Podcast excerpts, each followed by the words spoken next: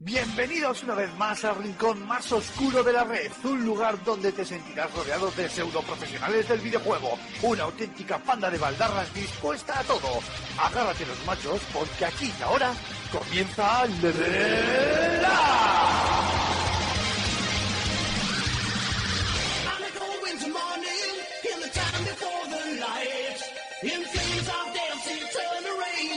Hola, muy buenas a todos y a todas. Bienvenidos una vez más a vuestro podcast de videojuegos favorito, Level Up. Esta semana tenemos, hacemos bien de volver eh, una semana consecutiva después del el que fue el primer programa eh, del año, que fue la, la semana pasada. Eh, vamos a intentar cumplir con los plazos establecidos, a ver si, bueno, si no nos surgen más impedimentos.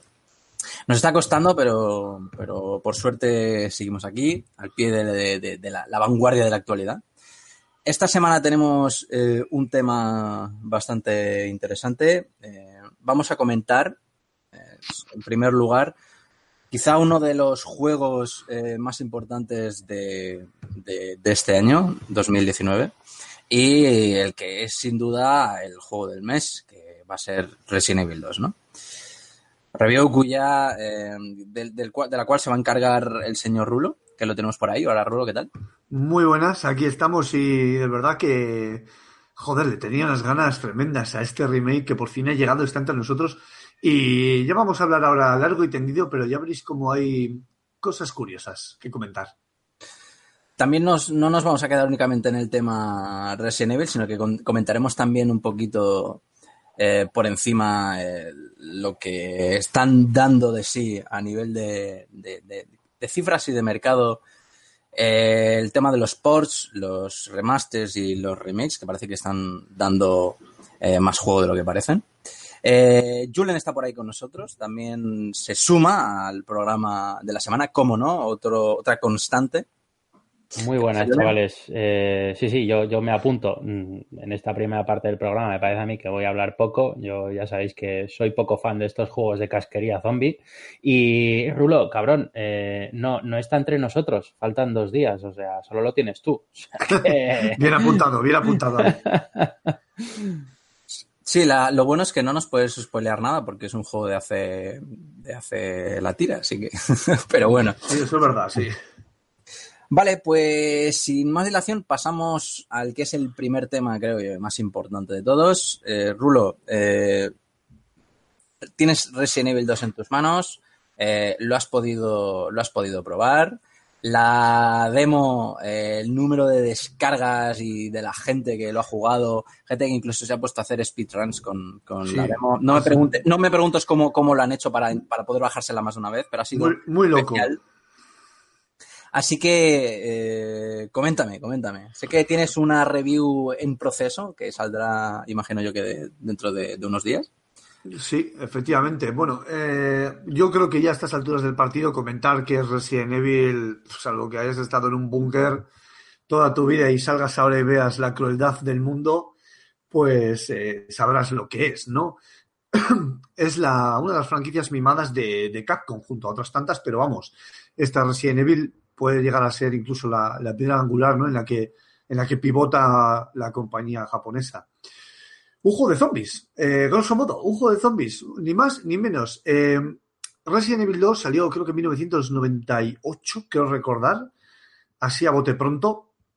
Eh, un juego que marcó eh, un nuevo paradigma en el mundo del videojuego, sentó cátedra por varios motivos.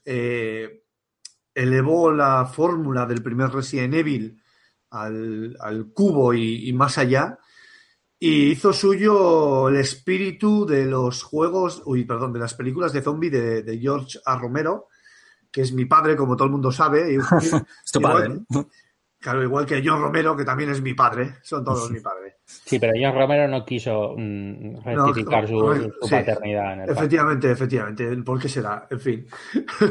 bueno, eh, estamos ante un remake en toda regla. O sea, te vas a encontrar, eh, y por quitarte un poco de golpe y porrazo el argumento, el, lo que es la trama argumental es exactamente la misma.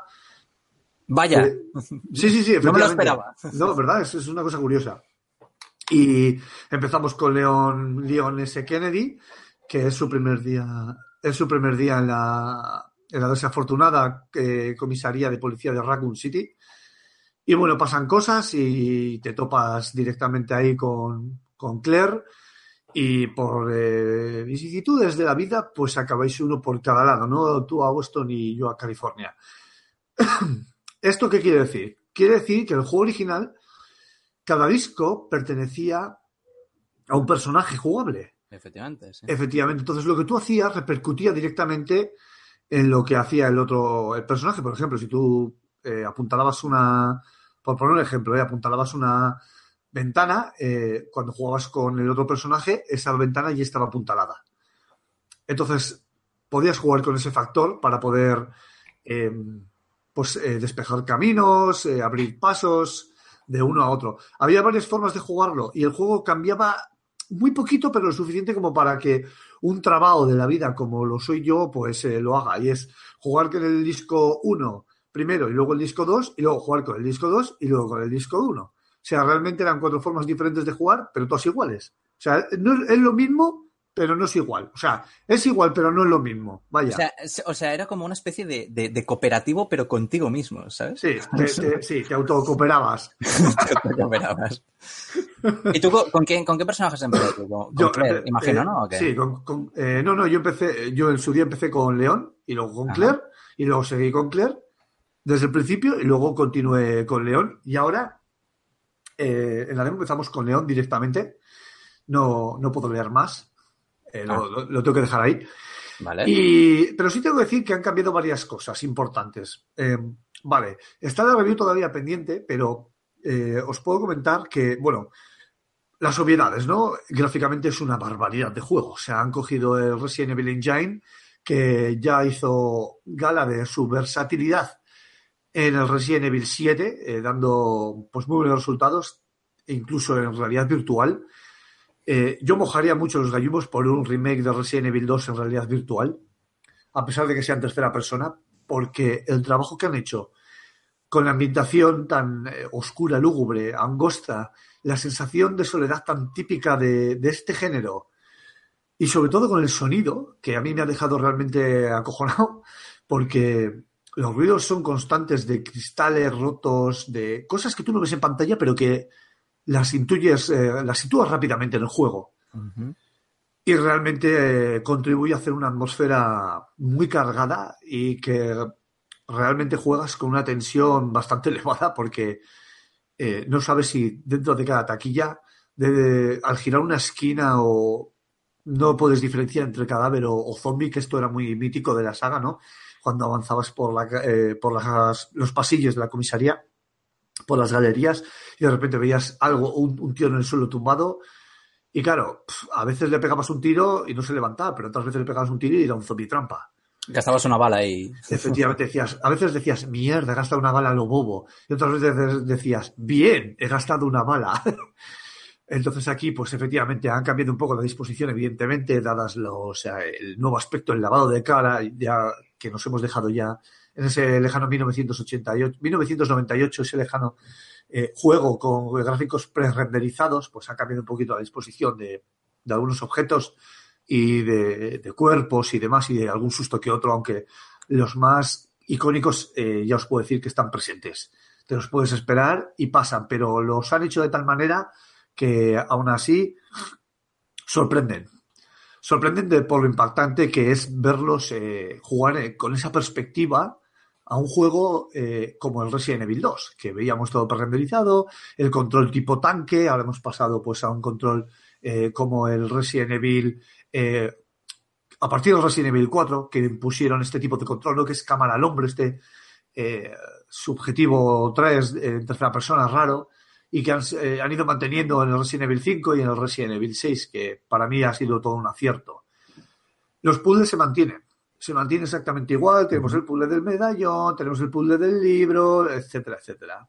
Ya todos sabéis ese tipo de puzzles, el de los de las cajas fuertes, hay un montón de puzzles, algunos eh, están más logrados que otros, otros eh, son más lógicos que otros, pero todos se integran de una forma totalmente espectacular dentro de lo que es la, eh, la ambientación del juego y, queda muy bien y está muy bien empastado. La verdad es que se lo han currado porque había algún puzzle que en renderizado podría quedar un poco bien, pero quizás dar el salto a las tres dimensiones, pues igual podría chirriar y la han solventado de forma bastante, bastante correcta.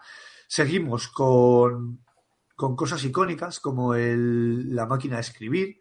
Si bien en los modos más fáciles no tenemos límite, en los modos más difíciles tenemos que buscar para las tintas, ¿no? Para guardar la partida, como antes. No hay autoguardado entonces, ¿no? Hay autoguardado. Ah, hay autoguardado. Hay autoguardado, pero se mantienen también las, las máquinas de escribir. Entonces, ¿qué sentido tienen las máquinas de escribir si hay autoguardado? Las puedes guardar, eh, porque tienes, hay momentos eh, puntuales y clave en los que puedes guardar y es que al final eh, las máquinas de escribir te hacen un poco también de autoguardado. O sea, al final no deja de ser el mismo perro con distinto collar. Ajá, bueno, o sea que el, digamos, el factor guardar está un poco, está más adaptado, ¿no? Los tiempos que... Sí, sí, sí, sí, sí, sí efectivamente, efectivamente. Seguimos teniendo las hierbas que podemos combinar, es un juego, es un survival en toda regla, como lo era su, su pariente lejano, como no sé cómo definirlo a esta no ya. La obra original. Lejano, está bien, son 20 años. ¿eh? O sea... Sí, bueno, la, la, obra original pues, me, me, parece que es más aceptado. eh, pues como siempre vamos a contar con un número limitado de, de, casillas en las que guardar objetos. Esto nos va a obligar, hasta que bien avancemos algo en la aventura, a gestionarnos muy bien los objetos que queremos llevar con nosotros. Hay veces que nos eh, solapamos con objetos que necesitamos y tenemos que vernos obligados pues, a buscar arcones donde, donde guardar los objetos, almacenarlos para ir a recogerlos después. Eh, eso está muy bien pensado porque eh, tienes diferentes opciones de poder aumentar ese tipo de, casillas que vas avanzando en el juego, vas encontrarte pues una, una mochila, una riñonera, y vas a, pues, aumentando dos casillas, cuatro casillas. Eh, una cosa que me ha gustado mucho y que han sabido estandarizar muy bien son eh, todo lo que tiene que ver con los menús y menús contextuales del Resident Evil 7. Ahí ya cambió absolutamente la forma de gestionar un Resident Evil y digamos que tengo toda la sensación de que lo han estandarizado.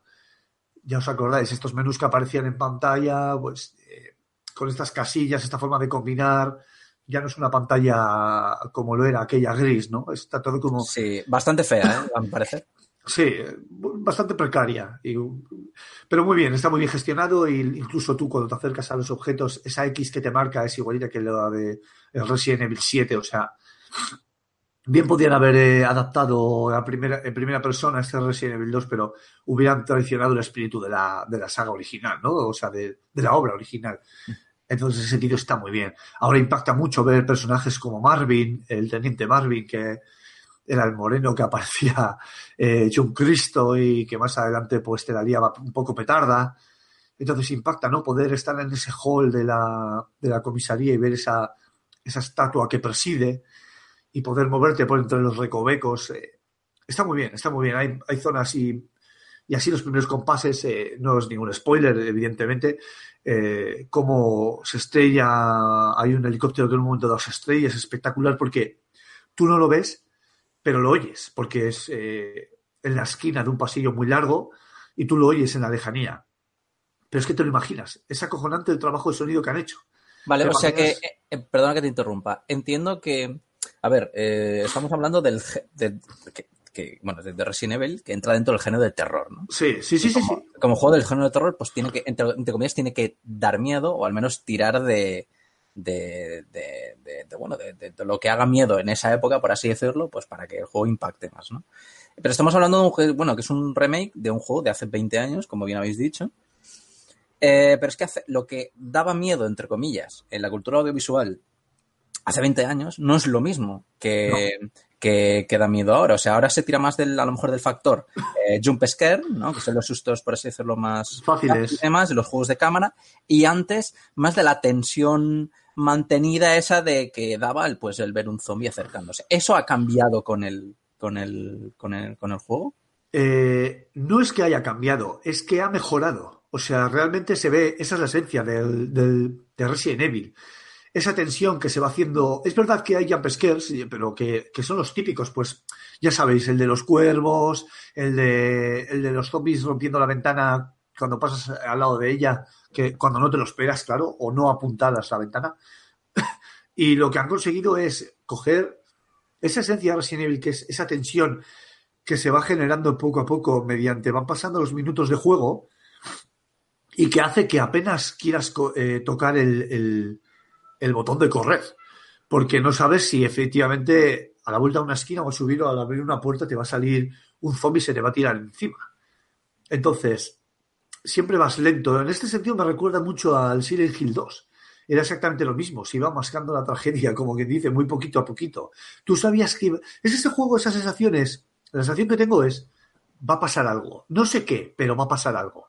Y aunque quizás te puedas llegar a esperar porque en tu mente todavía está el recuerdo de Resident Evil 2, al final acabas cayendo y acabas entrando en, en ese vértice de, lúgubre, ¿no? Que comentaba antes, y de tensión que ha conseguido captar perfectamente los, los ingenieros de Capcom, ¿no? Tenían, lo tenían muy fácil. Y de verdad que eh, es un ejemplo de cómo hacer un remake. O sea, no solo, no solo han lavado la cara del juego, pero que es exagerado, es brutal. Los efectos de luz, eh, la lluvia, eh, cómo incide en las superficies, cómo el juego eh, juega, y nunca mejor dicho, con las sombras, el movimiento de la ropa, del pelo, tan natural. O sea, es de verdad. Tienes que estar delante para poder apreciarlo y verlo. Y, además que es eso, ese realismo contribuye a, a, generar esa ambientación, ¿no? Y esa tensión que hablábamos antes. Entonces, en ese sentido lo han llevado a otra, a otra esfera. Además, eh, la han incorporado, hablaba de, que le han hecho un lavado de cara, que no solo han hecho un lavado, de cara, es que han incorporado incluso partes que no había en el Resident Evil original. Entonces, eh, para mí como conjunto, este es el ejemplo de cómo hay que hacer un remake. Así, tal cual. O sea, y ahora estoy babeando. Estoy babeando pensando en un remake de Silent Hill, un remake No. de, de, de No, Oni- gracias. sí, sí, sí, un remake del Onimusa original que acaba de salir y tú lo has jugado, Mark.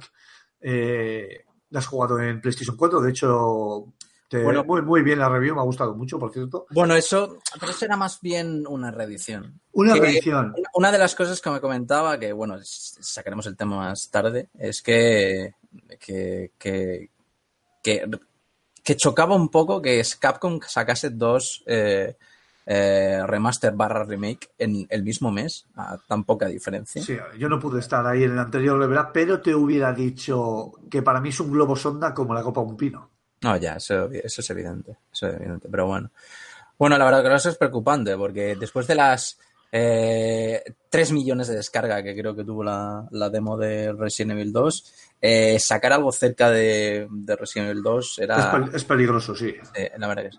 A mí me preocupaba un poco, entre comillas, que eh, dada la modernización que ha sufrido la saga Resident Evil, muy acertada a mi parecer, eh, a lo largo de todo este tiempo, con la llegada del 4 y luego con, con la del 7, que creo que fue un movimiento bastante acertado, viendo que, que- que lo del 6 se les quedaba ya Así es. bastante corto, eh, que cayesen en, en tirar de la fórmula esta que a mí me parece muy, muy, muy simple y muy sosa, que es la de los Revelation, y, y que no se supiesen adaptar por el mero hecho de intentar recuperar un juego que vivía eh, esa, esa inmersión eh, gracias a esa cámara fija que se ha perdido ya, evidentemente. Sí, Y que sí, sí. por el mero hecho de cambiar la cámara ya el terror, por así decirlo, no, no, no fuese igual, pero vamos, tú más También, no, no solo eso.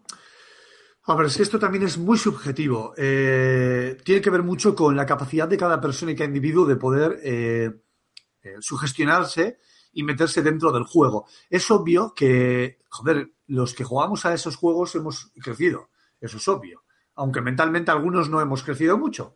Pero, pero bueno, te quiero decir es que hemos evolucionado y que, joder, en cierta manera ya nos esperamos esto y no nos da miedo lo que nos daba miedo antes, ¿no? En ese sentido sí que ha perdido impacto. En ese sentido es verdad. No es la obra original, pero eso es joder, es como decirme, no sé, que no sé, que el cuervo de Edgar Allan Poe no da miedo. Pues coño, claro que no da miedo. Pero cuéntaselo tú a los de la época. Seguro que no salía ninguno de casa. Es, ves. es exactamente lo mismo. Es exactamente lo mismo.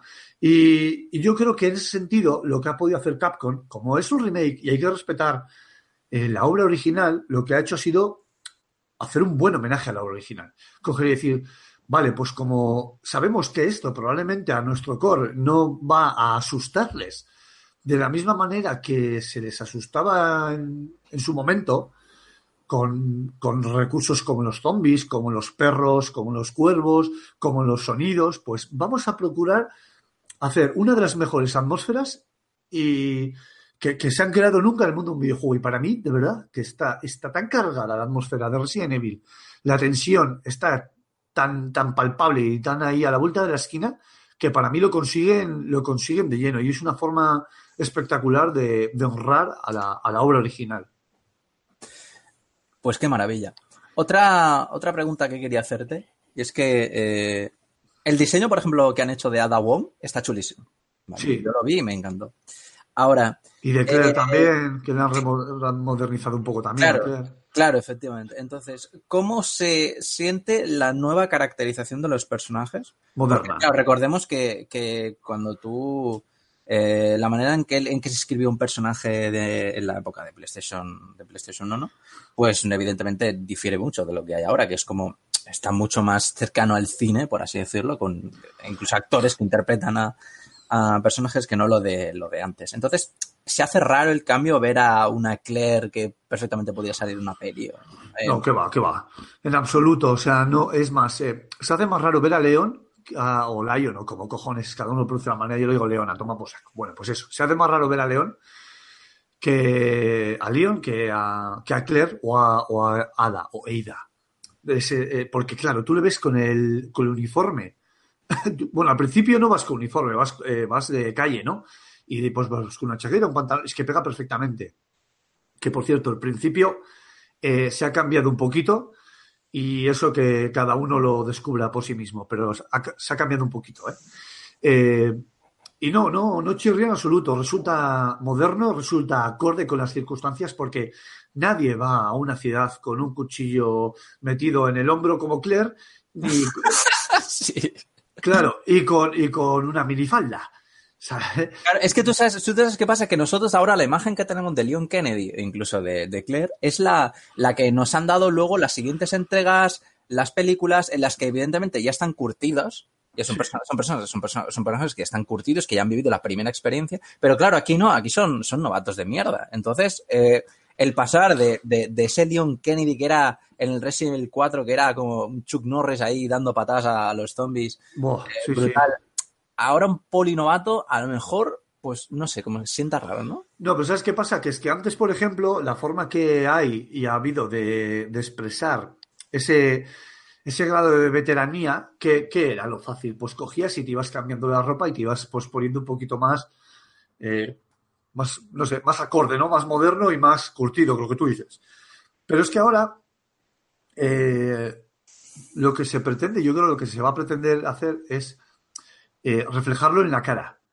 Reflejarlo un poco en la cara, porque, claro, es verdad que, que Lion o Leon tiene esa, se le nota la cara de pipiolo en, en este Resident Evil. Se, se, le ve de verdad, se le ve de pipiolo y en ese sentido, la voz, el, el, el actor de doblaje que pone la voz en, en castellano, en español, a, Li, a Lion, o Leon, joder, nunca sé cómo decir, hostia. Leon. Eh, Leon, vale, Leon. Eh, pues es, es la, eh, el que dobla a Mulder, que nunca me sale el nombre, el que dobla a Mulder, por ejemplo, o a David Duchovny. A David Duchovny, o es este, o a Alan Wake. Ah, vale.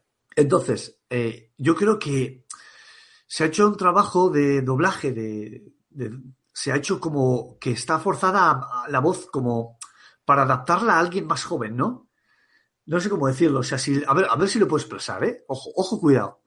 Si, por ejemplo, en el Resident Evil 4 o el Resident Evil 5, 6, incluso, bueno, sí, en el 6, te coge Leon y te dice, eh, no sé. Voy tenemos, a sí, te, te, tenemos que ir por detrás. que es una, es una frase. Sí.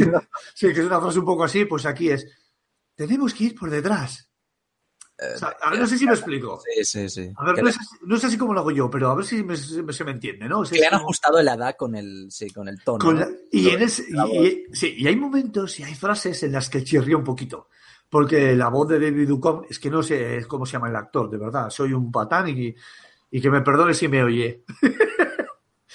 Que, chirrió un poquito. Y la voz de Claire está muy bien empastado también, o sea, le pega perfectamente a la complexión, el acting está muy bien conseguido, el movimiento de labios, las sincronizaciones es de verdad es acojonante, está muy bien.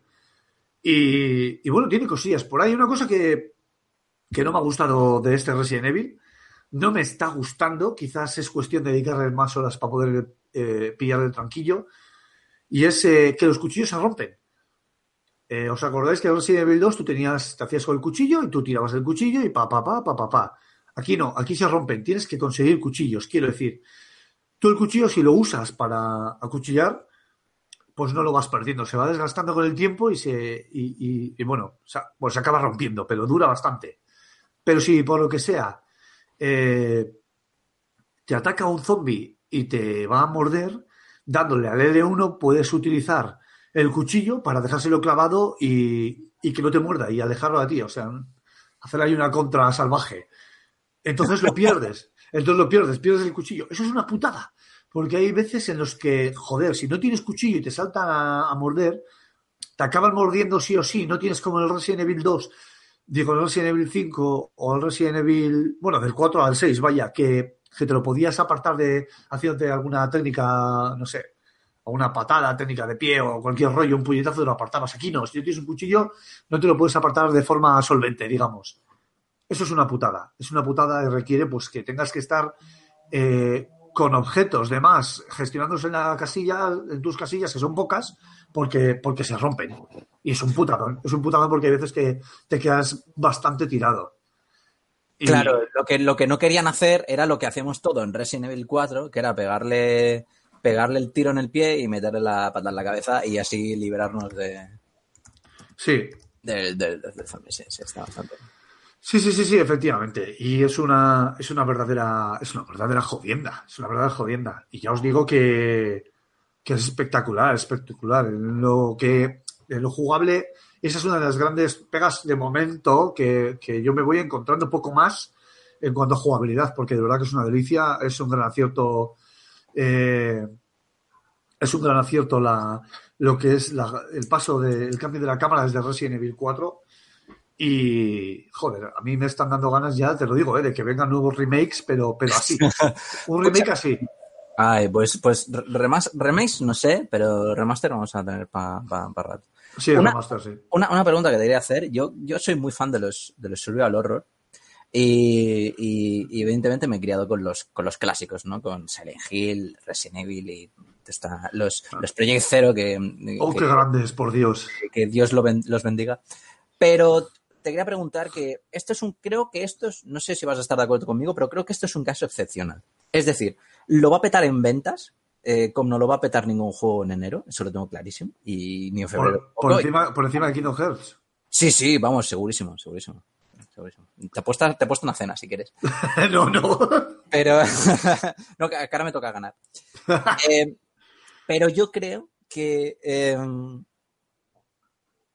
lo petan en ventas porque eh, se llama Resident Evil y Ay, porque va de zombies. Ay, el zombie. Pero Ay, no sé, no sé si un remake de otro juego de características similares que se llame de otra manera o un juego similar, una nueva IP que no se llame así y que no vaya de zombies, sino que vaya de, no sé, de fantasmas, eh, no creo que hoy en día tenga el éxito comercial que, que, que, que lo va a tener este. A ver, o sea, es obvio. Obvia, pero me, lo, que, lo que me refiero es que no os le estoy diciendo eh, no es tan buen juego, es solo porque es un Resident Evil, sino, pero lo que quiero decir es que eh, es un caso excepcional de cómo un juego que rescata mecánicas, eh, las mecánicas ancestrales de los sublalos de antaño, podría triunfar hoy, pero no podría volver de vuelta el, el género tal y como lo conocíamos. No, no porque, porque el género yo creo que además ha evolucionado. Quiero decir, no te puedes quedar tampoco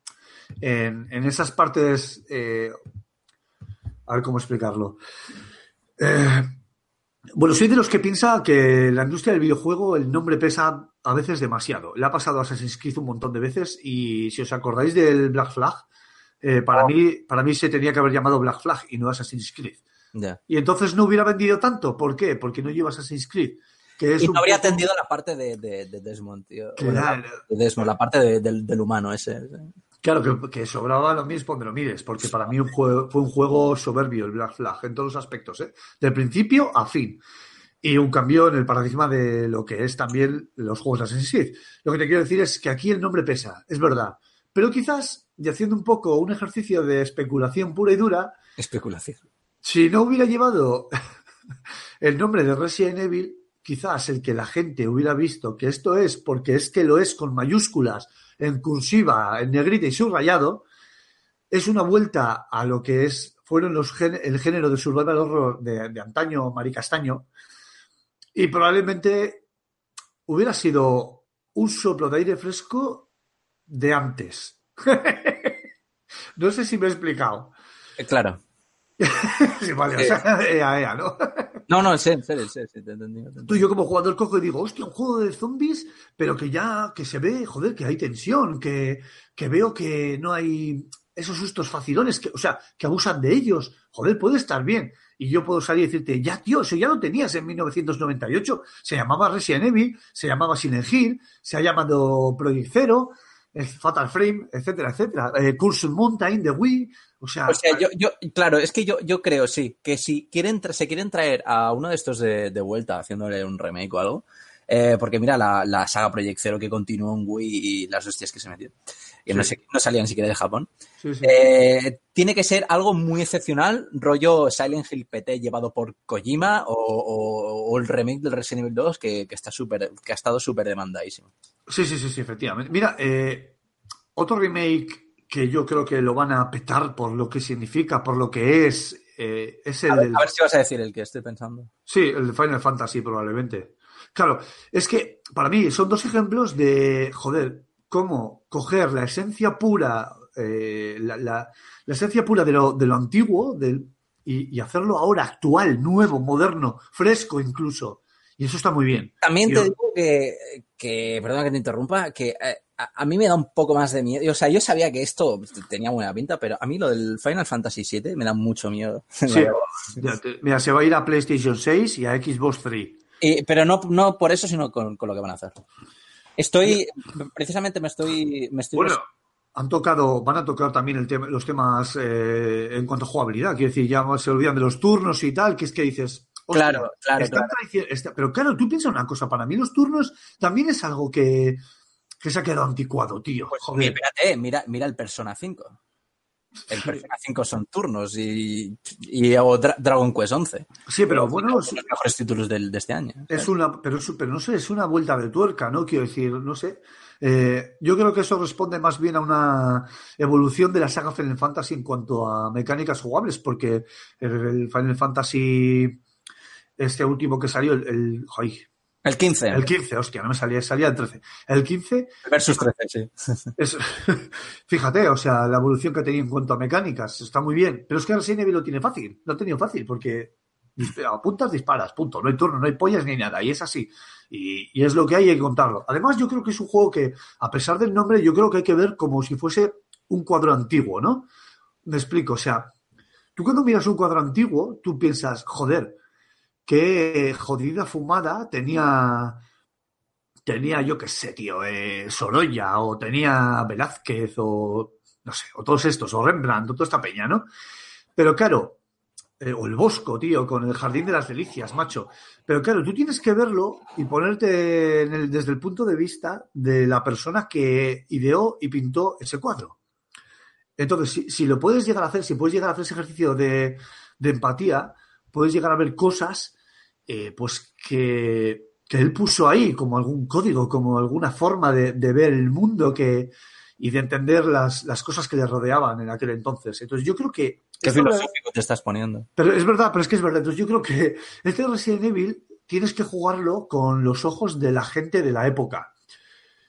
Está claro que te va a entrar por los ojos porque es, eh, es así, gráficamente es una barbaridad, pero si te pones desde el punto de vista de aquellos chavalillos que empezábamos a jugar, que no levantábamos los palmos del suelo y que de repente nos ponen un Resident Evil eh, entre ceja y ceja, pues nos lo tomábamos de una manera y lo absorbíamos de una manera concreta que lo hemos ido llevando y arrastrando hasta nuestros tiempos, hasta ho- hoy en día. Y este Resident Evil 2 es eso precisamente, ¿no? Es ese cuadro que es, tú lo ves y dices, joder, eso es arte actual. Está muy bien pintado, está muy bien dibujado, se ve claramente las facciones, la gente, lo que sea. Pero si tú ahondas y te pones en, en la piel de aquella época, ves cosas con las que nosotros nos sobresaltábamos o nos sobretensionábamos, ¿no? Y eso Claro. está muy bien, y es algo que hace muy, muy bien este remake.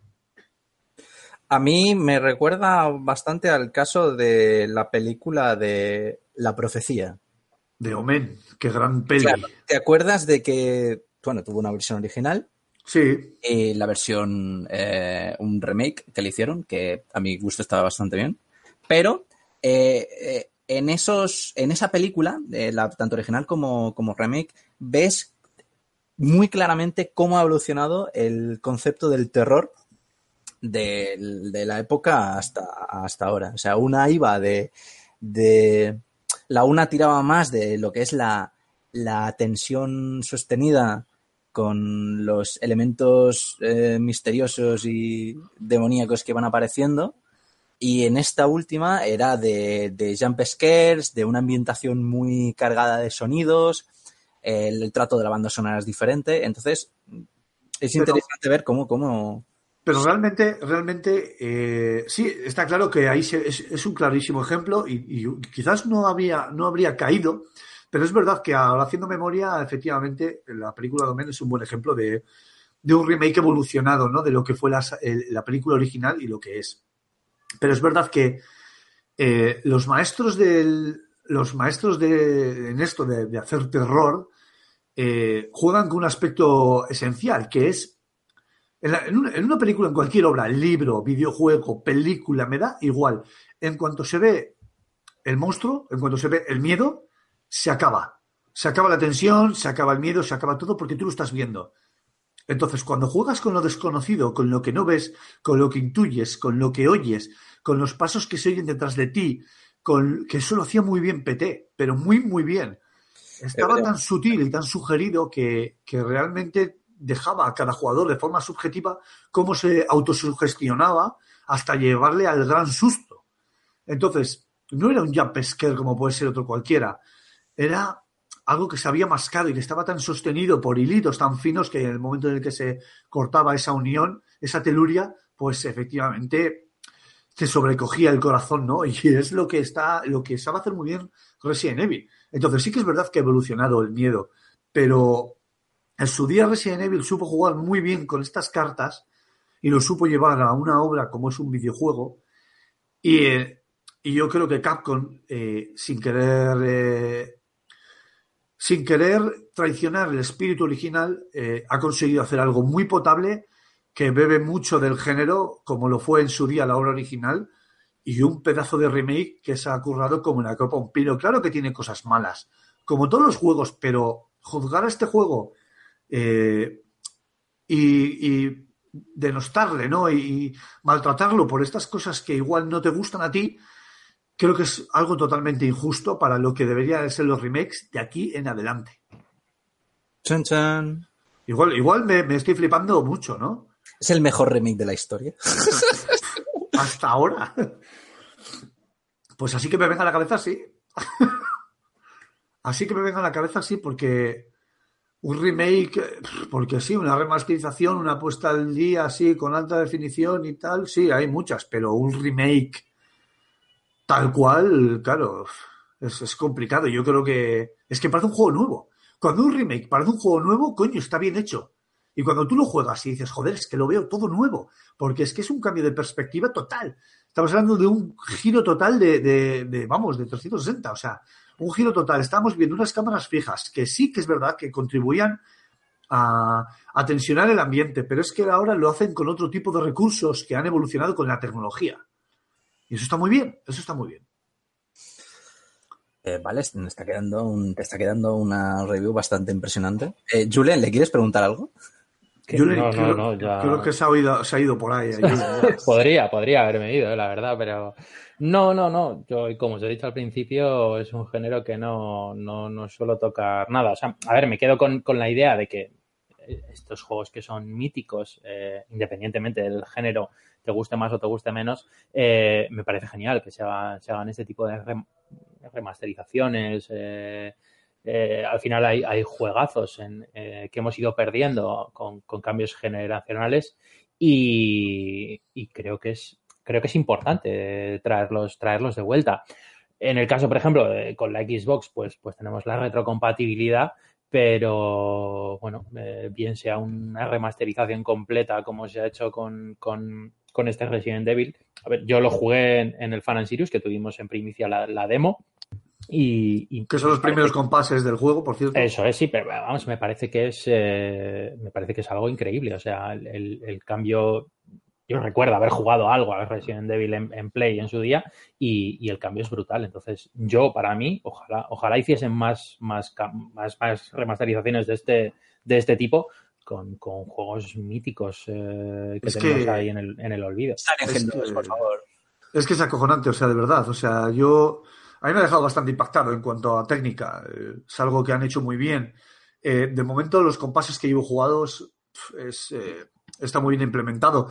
Cómo, cómo la tecnología ha podido transformar eh, algo como lo fue en 1998, la obra original, pues es algo que, joder, que dices, hostia, es que hemos llegado muy lejos.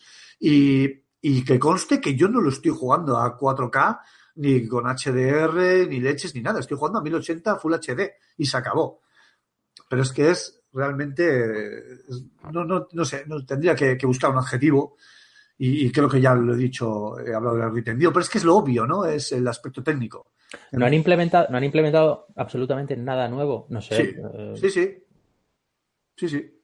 Pero que no puedo decirlo. O sea. Ah, vale, vale. Eh, son, nada, nada. son, es, es, casi anecdótico, ¿eh?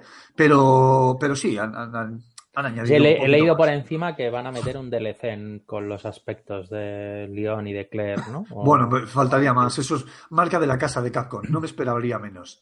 Pero sí, estaría muy bien. De hecho, he visto por ahí vídeos en internet eh, en los que se está jugando a Resident Evil 2 Remake, pero al mínimo de al mínimo de resolución y parece el Resident Evil 2 original.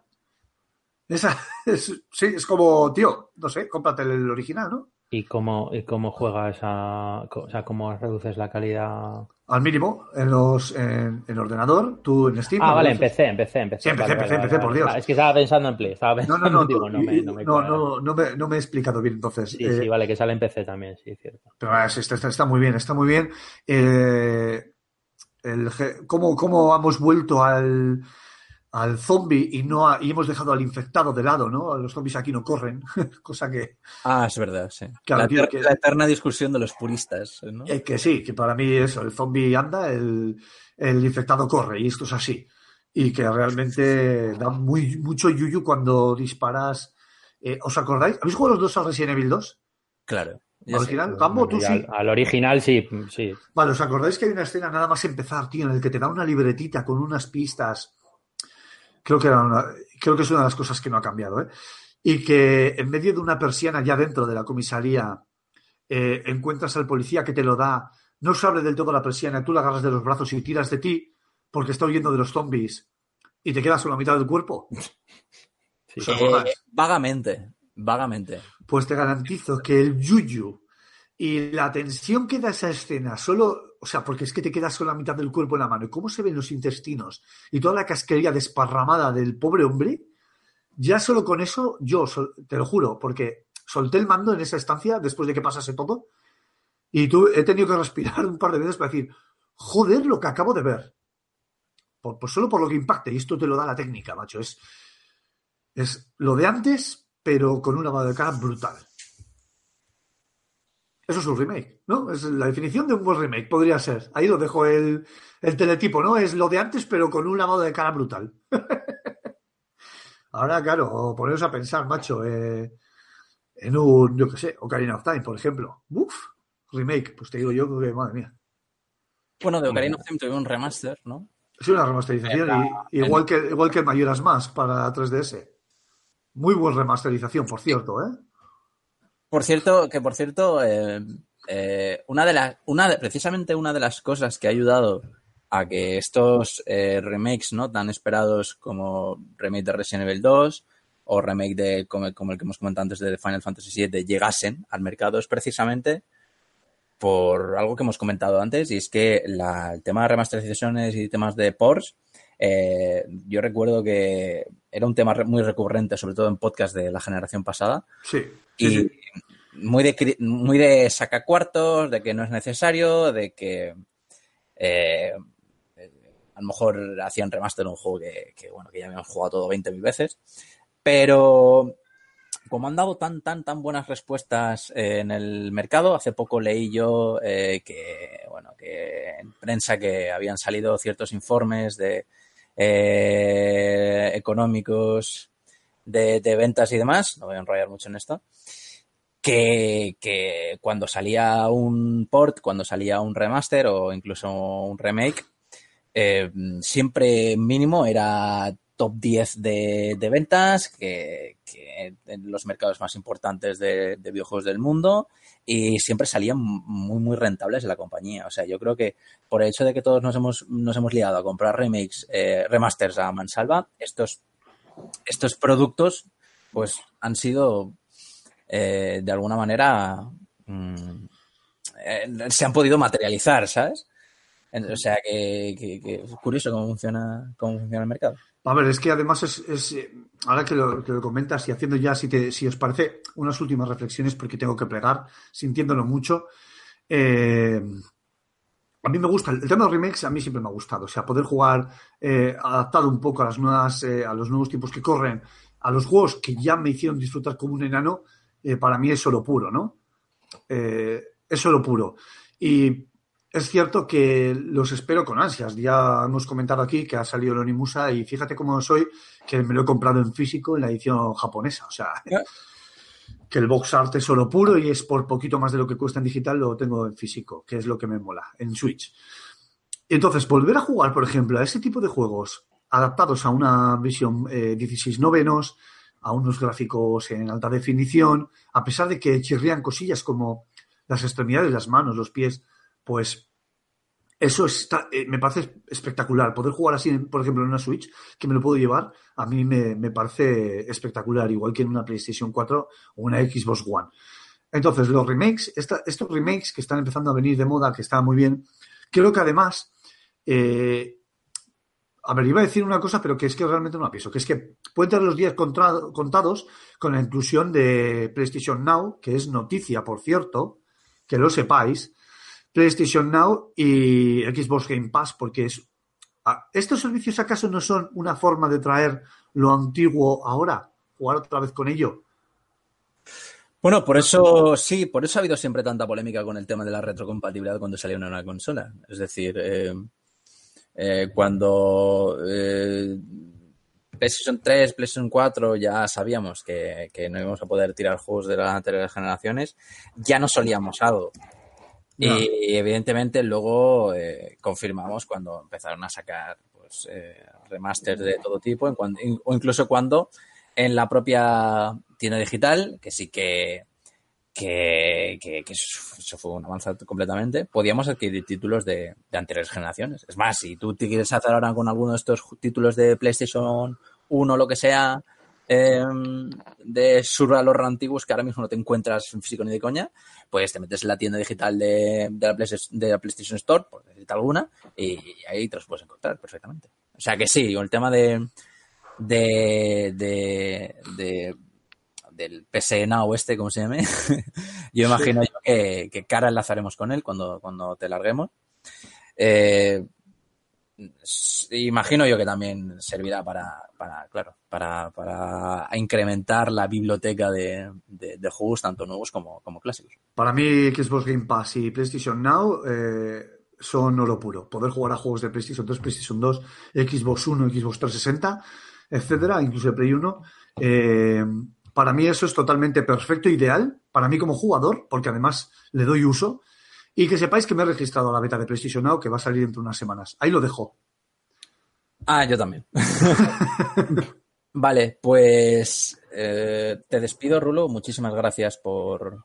Bueno, espero eh, poder, espero que por lo menos haya, o sea, se os hayas hecho a menos este ratillo del soliloquio de Resident Evil, más eh, dentro de poco con mi vídeo review y mi texto en la página web fsgamer.com y en las vías habituales. Eh, parece que estoy despidiendo el programa, ¿verdad? sí, sí, pero bueno. Hostia, es, es, es... Puedo cortar esa parte y ponerla al final. Efectivamente. Pues nada, chicos, nos vemos la, la próxima semana. Un saludito a todos. Sed buenos. Hasta luego, Rulo. Chao, chao. Vale, nosotros vamos a eh, parar eh, unos minutitos para eh, refrescar nuestras gargantas y volvemos en breves.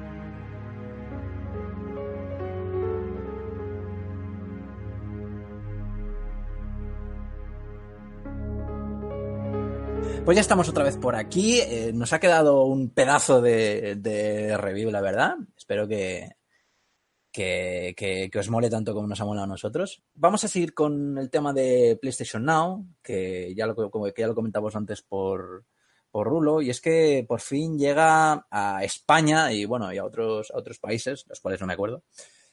Eh, bueno, más, más, bien a Europa. Sí, eh, sí España, Italia, Portugal, Noruega, Dinamarca, Finlandia y Suecia, creo que son.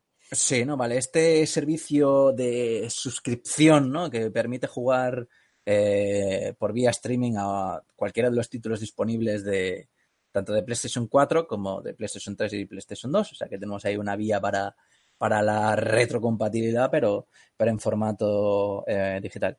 Y por cierto, está ahora mismo eh, eh, una, bueno, te puedes inscribir para, para la beta del, de lo que es el programa PlayStation Now, eh, que va a ser, recuerdo, va a ser de, de, pago.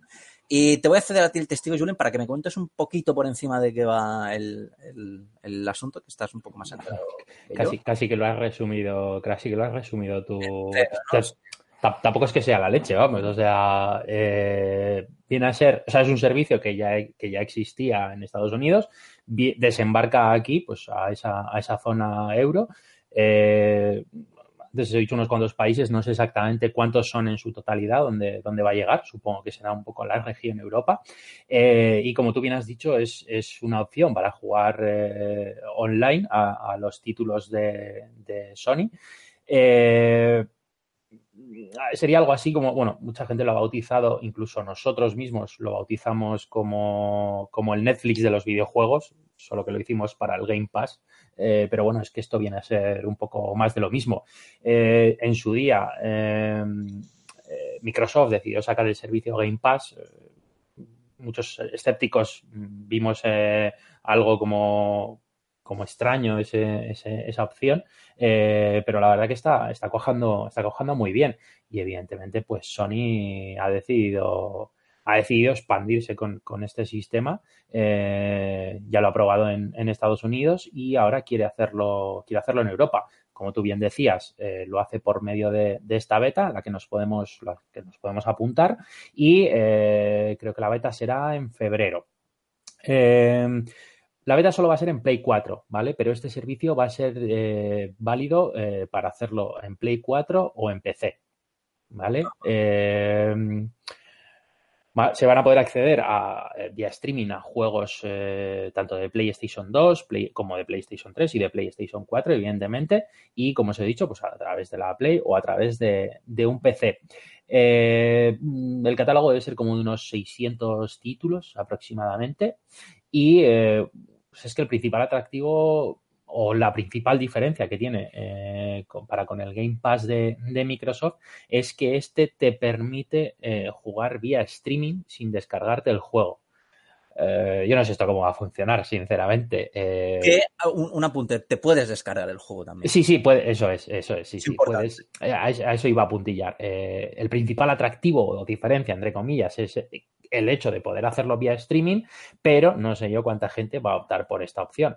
Hombre, si tienes una Play 4 de 500 gigas y ya la tienes petada con juegos, pues evidentemente igual es una opción interesante, pero lo que no me fío es de cómo van a funcionar los servidores para aguantar un, streaming de, este pelo.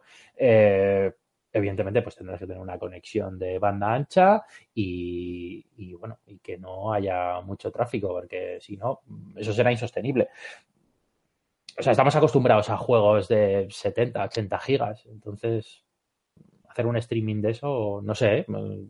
veremos a ver no cuándo, sé, no sé a qué, nivel, eh, imagino yo que habrá que verlo, ¿no? Pero, pero no sé a qué nivel eh, o perderá la calidad de imagen con el hecho del, del, jugar en streaming o eh, habrá un lag de la hostia. Recordemos que vivimos en España, en el cual, pues, por desgracia, las conexiones en Internet, pues, no, no funcionan del todo bien de lo que deberían, o no, a lo mejor no tenemos la tecnología eh, avanzada como deberíamos, como, bueno, como hay en otros, en otros países. Pero, pero sí, yo creo que al final, eh, si tienen que tirar vía online, yo creo que la gente acabará descargándose los juegos. Sí, sí, hombre, yo creo, yo creo que es la, opción más, más sencilla. Eh, a, raíz de eso, del tema de, poder descargar los juegos, eh, me hace gracia lo que he leído eh, de que, claro, evidentemente tú puedes tener una suscripción, te descargas el juego y luego dejas de tener la suscripción y ¿qué pasa con ese juego? Pues, se hace una verificación del sistema hace la propia consola para verificar que todavía sigues suscrito al, servicio y te deja ejecutar el juego, vamos. Eh, Hombre, yo imagino que era como PlayStation Plus. En PlayStation Plus, que bueno, que ahora sería un poquillo coñazo, ¿no? Tiene que pagar dos cosas en consola, pero bueno, en fin.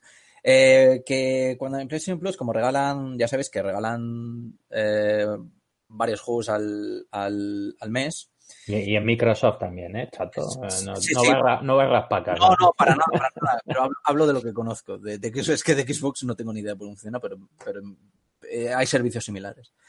Eh, pero claro, como estamos hablando del PlayStation, ¿no? Eh, cuando tú te bajas, cuando tienes el PlayStation Plus pagado, evidentemente tú te puedes descargar esos juegos. Los juegos también que han salido en meses anteriores te los puedes bajar también y eh, eh, los juegas todo lo que quieras. Una vez se termina su, tu suscripción al PlayStation Plus, si no renuevas esa suscripción, a esos juegos ya no te parecen disponibles como jugar. Es decir, cuando tú en el menú ves que tienes, yo qué sé, Resident Evil 0 eh, Remaster, allí puesto en el menú de los juegos, cuando tú te pones encima de ese juego para darle clic para pulsar para iniciar el juego, no te deja, te dice que tienes que renovar tu suscripción al, al, al PlayStation Plus. Así que yo imagino que será que será así. Sí, tendrá un funcionamiento parecido, sí, sí, sí. Porque si no, yo pago 20 euros del primer mes, me bajo todos los juegos que hay y ya está, y ya no renuevo. Pues, pues háztelo en PC entonces, porque en Play con una de un tera poca te vas a bajar tampoco, o sea que... Claro, claro, es por eso. Bueno, luego el tema, el tema de los precios es algo también que, que sí que me gustaría comentar porque viene un poco en parte hilado a lo que, a lo que tú dices. Eh, evidentemente, los precios que tenemos aquí son los de Estados Unidos, que son 19,99 dólares la cuota mensual y 99,99 dólares la cuota anual. Eh, vamos a ver, eh, en su día, lo comentamos cuando salió el Game Pass de Microsoft, estaría bien que unificasen estos servicios o, al menos que me diesen la opción de, si quiero contratar ambos servicios, intentar unificar una tarifa más económica para aquellos usuarios que queramos eh, pues, pues el PlayStation Plus y el PlayStation Now o eh, el Gold de, Microsoft más el, más el Game Pass, eh, porque al final estamos hablando aquí, no sé, no sé cuánto es la bueno, cuota mensual no hay en, en el PlayStation Plus, ¿no? El anual ronda los 60, 70. En el PlayStation Plus tienes cuota mensual, cuota trimestral y cuota anual. Vale, ¿y la mensual cuánto sale? La mensual me parece que eran 7, 8 euros. Es que subieron de precio, pero la, la, la, mensual no lo Bueno, la anual ronda los 60. Sí, 50, 70, sí. Vale, y aquí anual son 100 pavos. Claro, si estamos hablando de que te vas a los 160 160, 170.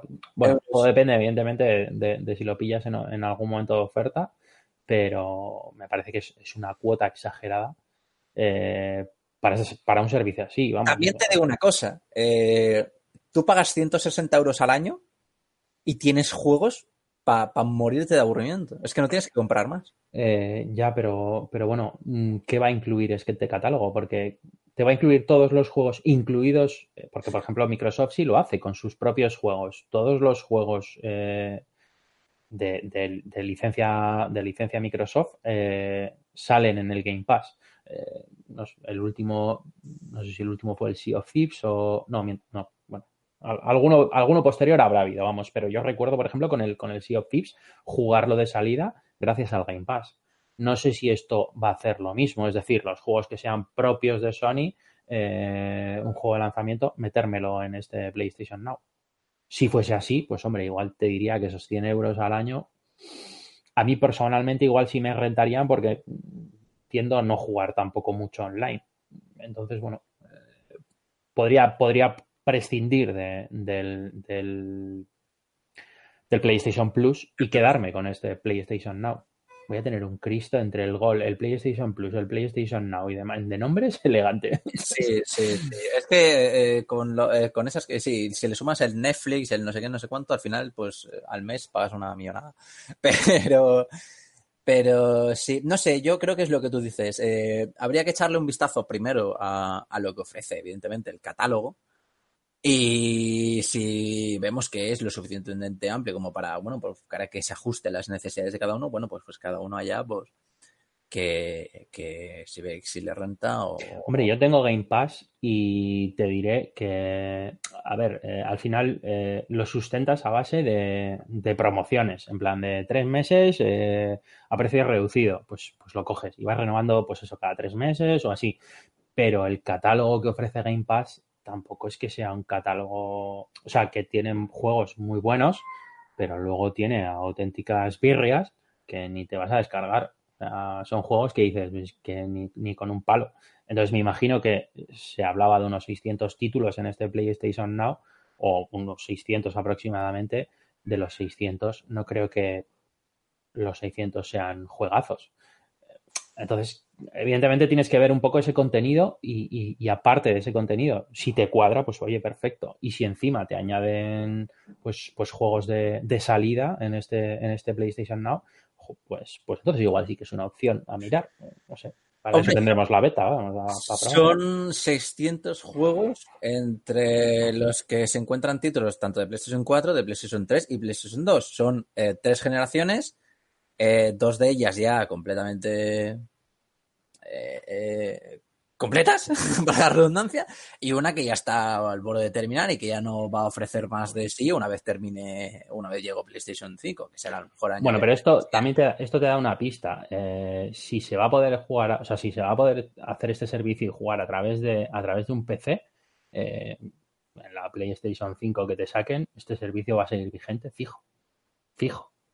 Porque, porque si lo vas a poder hacer en un PC, te lo van a poder meter en una PlayStation 5. Y más si es, es, un método de sacar dinero. Si, es rentable a nivel económico, te lo van a incluir. Claro, o sea, yo, yo creo que, que si, si, esto les va bien, si se lo montan como, nada, como un, lo que es un, Netflix de los videojuegos, por así decirlo, y ven que el catálogo de los títulos no simplemente se compone de morrayas, sino que hay títulos con, con, con enjundia, pues yo creo que PlayStation 5 puede tirar bastante por ahí.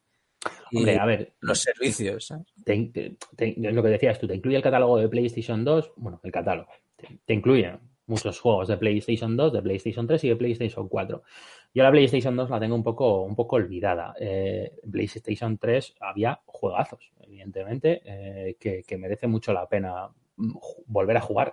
No sé si así en PlayStation 2 yo ahora mismo no, sé si tú, recuerdas algún título que dijes, hostia, yo esto, lo jugaría fijo. Hombre, pues, ¿sabes qué pasa? Que lo que se me viene a la cabeza que jugaría fijo lo tengo remasterizado ya. entonces, es un poco, me ha venido a la cabeza Final Fantasy XII yo, coño, tengo ahí el Zodiac Age, los de My Cry también tengo ahí los, los, tres, quizá algún, algún que otro Tomb Raider, no sé. Es que, ¿sabes qué pasa? Que Que consolas, es que no me viene ahora ningún título a la cabeza. Bueno, algún que otro Silent Hill, mira, que lo hemos comentado antes. Pero normalmente mm, eh, títulos de esta enjundia o, los tienes ya en Steam o te los han remasterizado 20 veces o, o no sé, o, mil historias.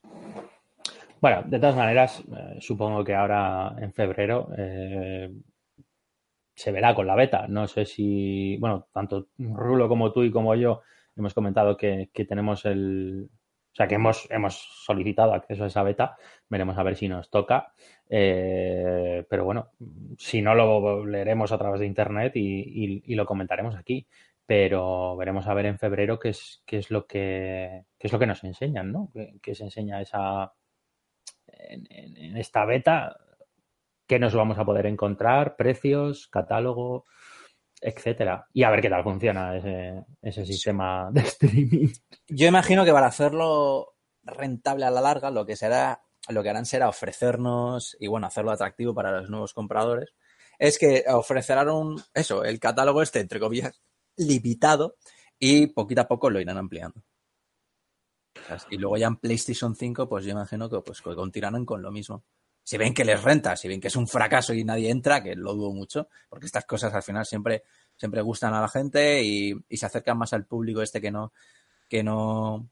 Que Oye, pero no es barato, ¿eh?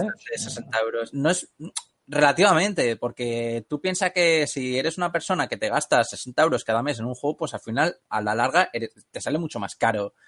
Eh, sale mucho más caro el, el, el comprador eh, nivel rulo, ¿no? Que lo quiere todo el primer día y, y, si tiene que pagar esos 60 euros los paga, que no a lo mejor el, el jugador que, que, le da igual los juegos que sean actualmente, pero le gusta jugar a videojuegos.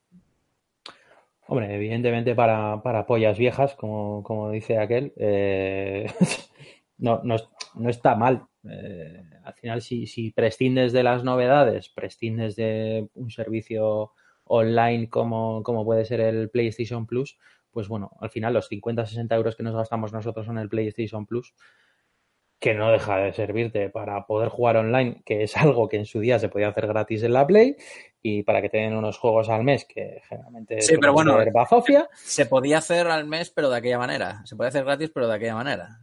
Eh, muy mal, con un lag increíble y con caídas cada dos por tres. Que te, te, te, recuerdo que hubo un ataque que estuvimos como tres meses o así sin, o dos, de, dos o tres meses sin poder conectarnos al, al, al Plus. Bueno, no sé. O sea, lo que voy es que, evidentemente, esto tendrá su público. O sea, habrá gente que, se la sople el jugar online o, el Plus y, cogerá y dirá, pues, oye, mira, eh, esto a mí me va bien, ¿sabes? Por 100 pavos al, al año eh, tengo 600 juegos, de los cuales igual juegas a 30, pero bueno, 30 juegos en un año son más de 100 euros. Oye, está bastante bien, ¿eh? 30 juegos en un año. Es que te has viciado. No, sí, sí. Bueno, hostia, ya te digo. Sí, sí. Echa cuentas, echa cuentas. Con 600 juegos, ¿cuánto, tienes que, cuánto, cuánto tiempo tienes que echar para poder jugártelos todos? Jugarlos aunque sea, ¿eh? Porque... Sí, seguro que había alguno de 60 horas, tío. De algún Fallout 4 o, o algo así. No, pero... Eh, o sea, es que es más de un juego al mes, ¿eh?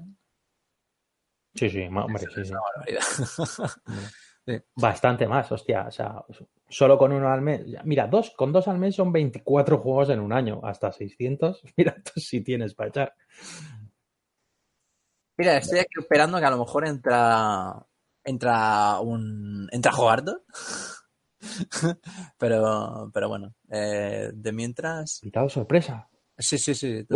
Totalmente. Bueno, ¿tú, ¿tú cómo lo ves? ¿Tú, tú te ves eh, usuario de este tipo de servicios? Me has comentado que tienes el Game Pass, ¿no? ¿Sabes qué pasa? Que sí, a ver, el, Game Pass ya te digo que, eh, lo tengo compartido, evidentemente, eh, y, es, es, una buena opción, evidentemente.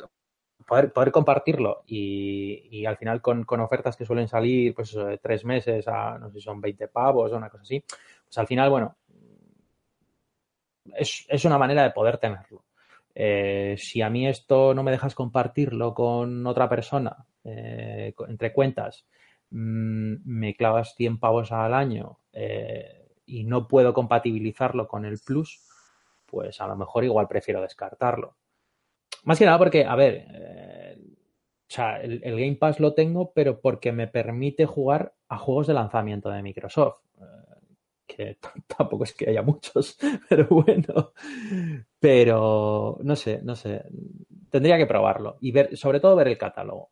Sobre todo ver el catálogo. Porque yo sí que podría ser una opción de decir, mira, me quito el plus, que total, jugar online mm, me la sopla bastante. Y porque casi todo lo que juego es offline. Y, y si tiene un buen catálogo, pues oye, dices, mira, pues sacrifico el plus y, sí que me meto en, este jaleo. Pero bueno, no sé. ¡Hombre! veremos a ver. Invitado sorpresa. Buenas. ¿Qué tal? No, estás en la calle, ¿no? No, estoy, en mi casa. ¿Te has comprado una casa, tío? no, no, buena, tío. Son los, son los, padres. Ah, vale, vale, vale. no, no, estoy, estoy, aquí, estoy aquí en mi casa. Que algún día os la enseñaré, ¿eh? porque es como Se te ve un poco bajito, Jorge. Ah, sí. Es que estoy con los cascos de Bluetooth estos típicos porque está el móvil sin batería. Pero nada, estoy en mi casa. ¿Qué tal, qué tal el, programa? ¿Cómo lo lleváis? Bien, pues aquí estamos comentando a ver qué nos parece el tema del PlayStation Now. El servicio este de streaming eh, de juegos en PlayStation 4, sí, que abre su beta en febrero y al cual te puedes apuntar. Sí, lo acabo, de, lo acabo de ver. Bueno, lo acabo de ver, lo he visto hace un rato y me he apuntado ya. Ah, te has puesto ya la beta, ¿no? Pues mira, Ya tenemos cuatro opciones. A ver, a, quién le toca. No, nos tocará ninguno, seguro. ¿eh? o a quien le toque seguramente no puede venir ese día al podcast. pues que se grabe un audio. ¿Y qué sois? ¿Detractores o, o vais a favor?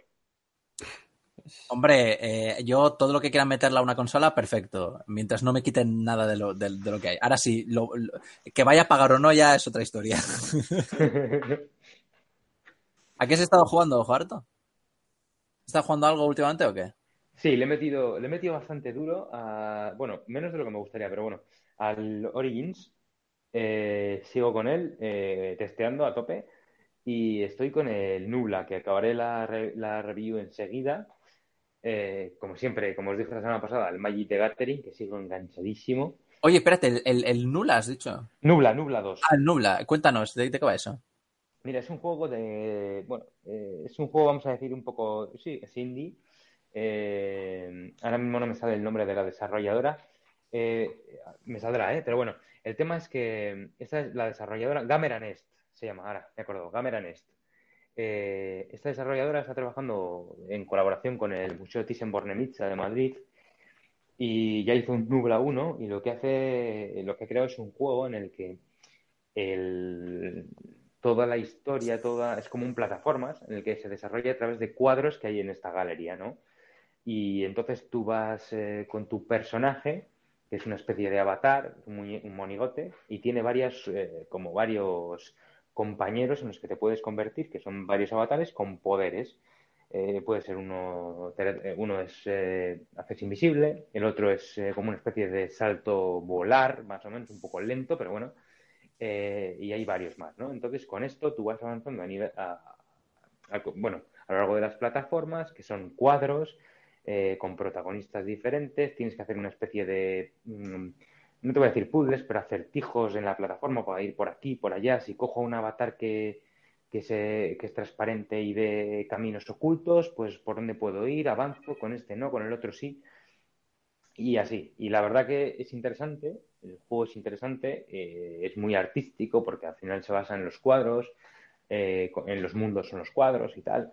Es bonito, pero es un juego que no me está gustando nada. Uh. O sea, no me, no me, ha gustado nada y lo, he, lo estoy intentando rejugar, pero no, no puedo con ello. O sea, eh, es que es, es, tedioso, ¿sabes? El control es pésimo. luego realmente quieren hacer un juego súper bonito, preciosista. Esto es una experiencia única y en realidad lo que hacen es un poco, un poco que no vale para nada.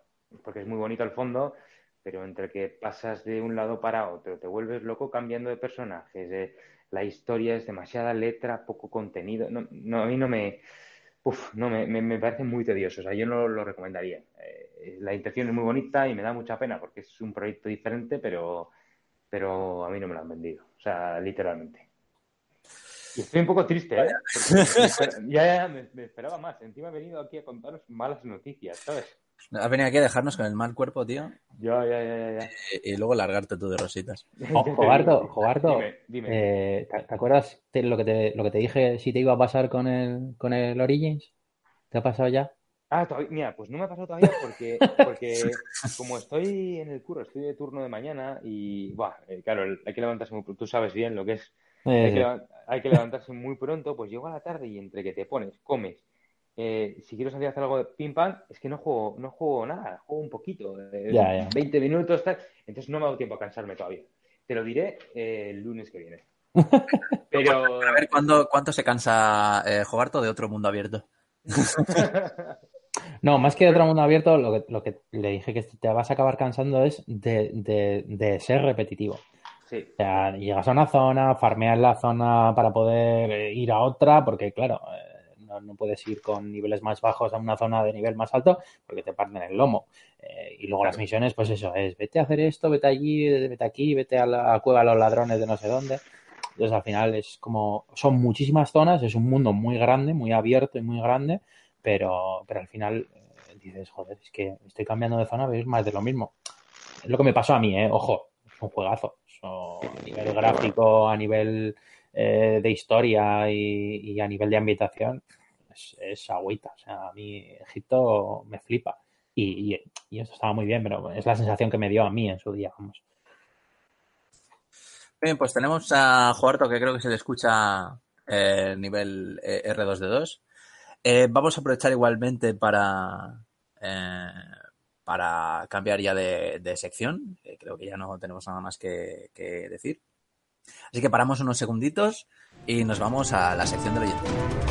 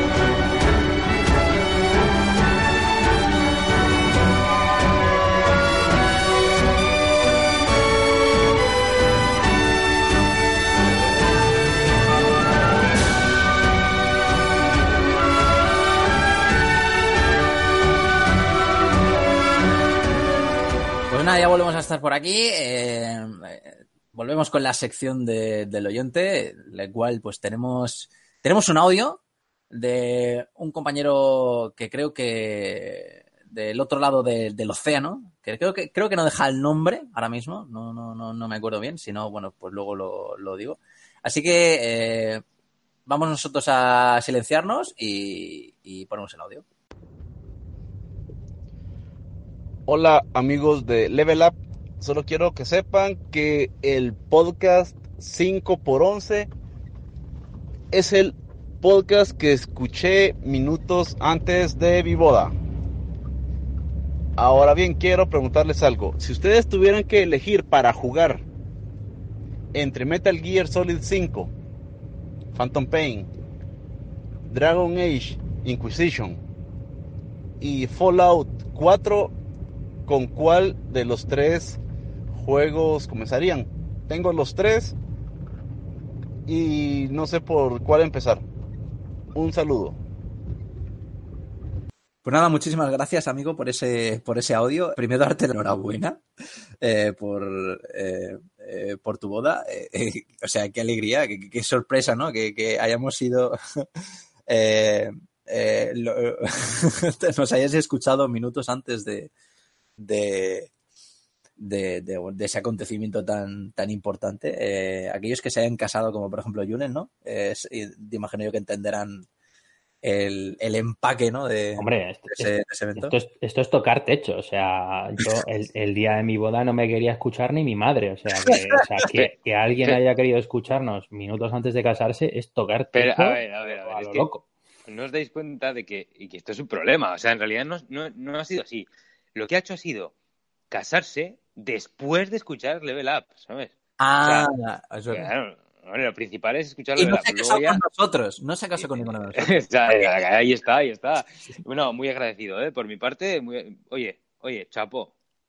La verdad es que audios como este eh, se alegra, le alegra a uno, ¿no? Que- a seguir haciendo eh, el programa. Bueno, también nos eh, mandaba una petición y es que nos decía que tiene tres juegos que son Dragon Age Inquisition, Metal Gear eh, el 5, el Phantom Pain y el Fallout 4 y dice que tiene los tres y que no sabe cuál- por cuál empezar. Uh, A ver, yo- Dime, dime. Di- No, no, empieza tú, empieza tú, perdón. Vale, yo iba a decir que eh, sabiendo que eh, Metal Gear Solid 5 a lo mejor es un poco tostonazo, empieza por ese, para quitártelo de medio rápido, y déjate para el final eh, Fallout 4, porque es ese, eh, porque es un juego de, de- mundo abierto con, con- yo creo que es el juego que, más horas tiene de, de- los tres que, que- has dicho, o al menos el que seguro que más te va a durar. Así que yo dejaría Fallout 4 para el final, para tomármelo con toda la tranquilidad del mundo. eh, para luego, de- después de haber estado jugando dos juegos con, con historias más bien densillas y demás, hacer un poco el cabra, hacer un poco lo que me da la gana y, no sé, de cerrar esa trilogía eh, que te has montado ahí de la manera más eh, distendida posible. Así que mi orden sería ese, el Phantom Pain, para cerrar ya de una vez la, saga Metal Gear Solid, el, el Dragon Age Inquisition, que bueno, eh, es bastante divertido, sobre todo en su sistema de combate. Y luego el Fallout 4 para tirarme ahí 600 horas si hace falta. Pero que tienes para meses, ¿eh? Con eso. Sí, sí, sí. sí, sí. Se ha Yo- cogido yo- juegos cortos. ¿eh?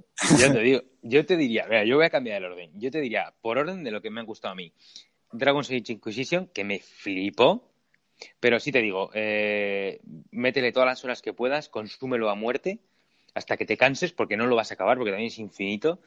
Eh, ya te metes en expansiones, ni te digo. Eh, luego, olvídate de los otros dos, juégate un juego desengrasante unos días, algo de plataformas, algo rapidito, Un Castlevania. eh, se te ha muerto ahí, Jogarto, creo, el micro. Jugarto creo que le, le petó la batería. Bueno, yo, yo que no te voy a dar un orden porque la verdad, o sea, juegues.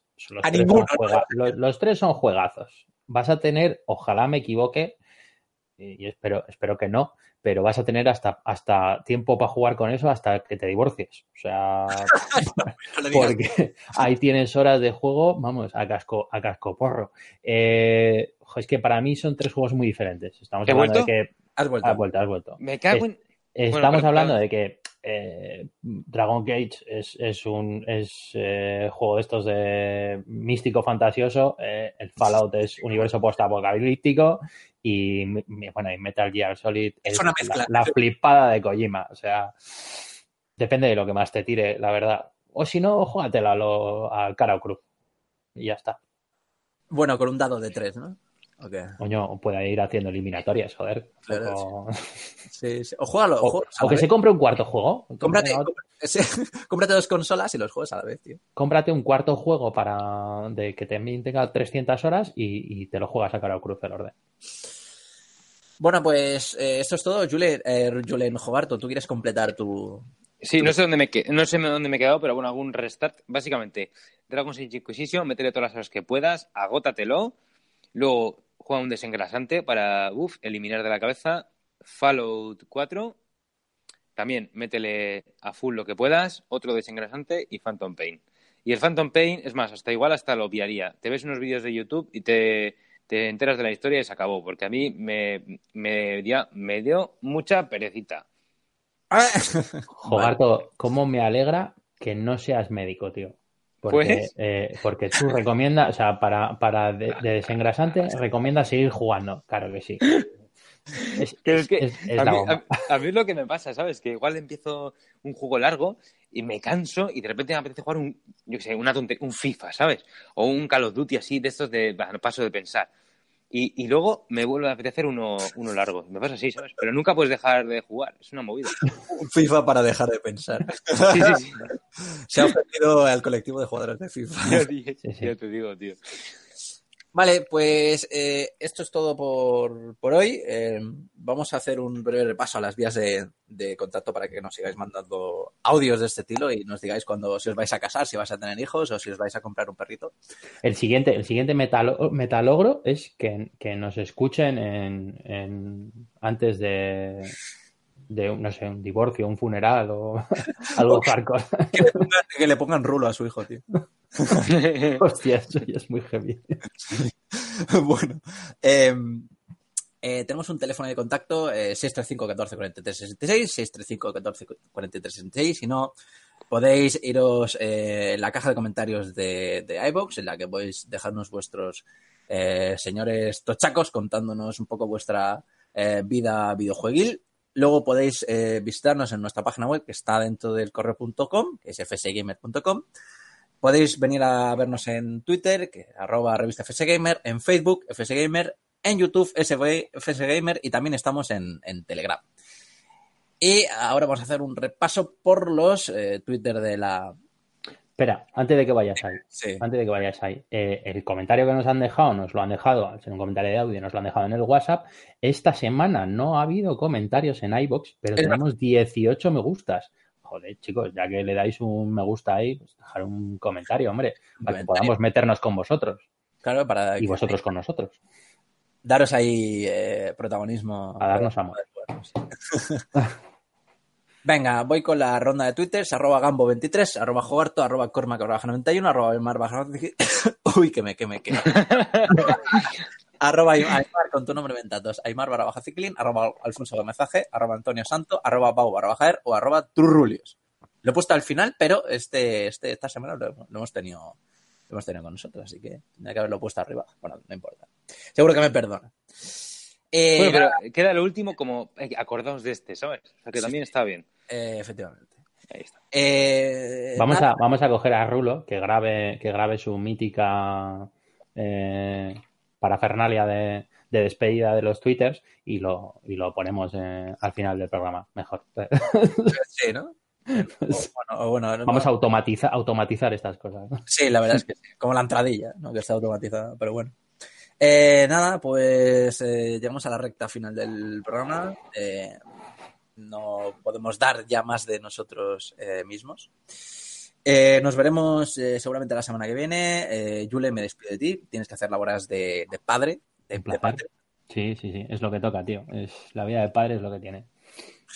Jogarto, tú has estado breve pero intenso. Sí, y, pero es que eh, una cosa quiero decir. Me parece muy, muy, muy, muy mal por mi parte. O sea, estoy en la calle y tengo mejor cobertura que en casa. O sea, me he caído cuatro o cinco veces. O sea, esto es una vergüenza. Jogarto no vuelve a participar así, ¿eh? No, no, te Castigo a Jogarto. en la calle. Y, En la calle siempre. y haciendo entrevistas a poder ser. Sí, eso es, eso es. Pues nada, eh, me despido de vosotros, chicos, y de la audiencia, escuchantes y escuchantas. Eh, nos vemos en la semana que viene. Pasad eh, una buena semana, jugar a muchos videojuegos y comer mucho. Que eso, con cuanto comer implica felicidad. Así que nada, os deseo lo mejor. Un beso. Chao. Adiós.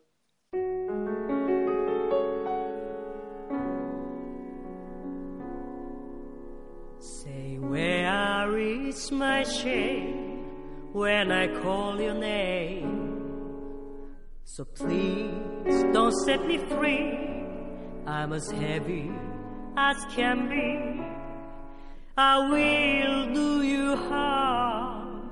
I will break my arm. I'm a victim of your charms. I want to be dead when I am in bed. I can be so mean, you can beat me. I would like to shame you, I would like to blame you just because of my love to you.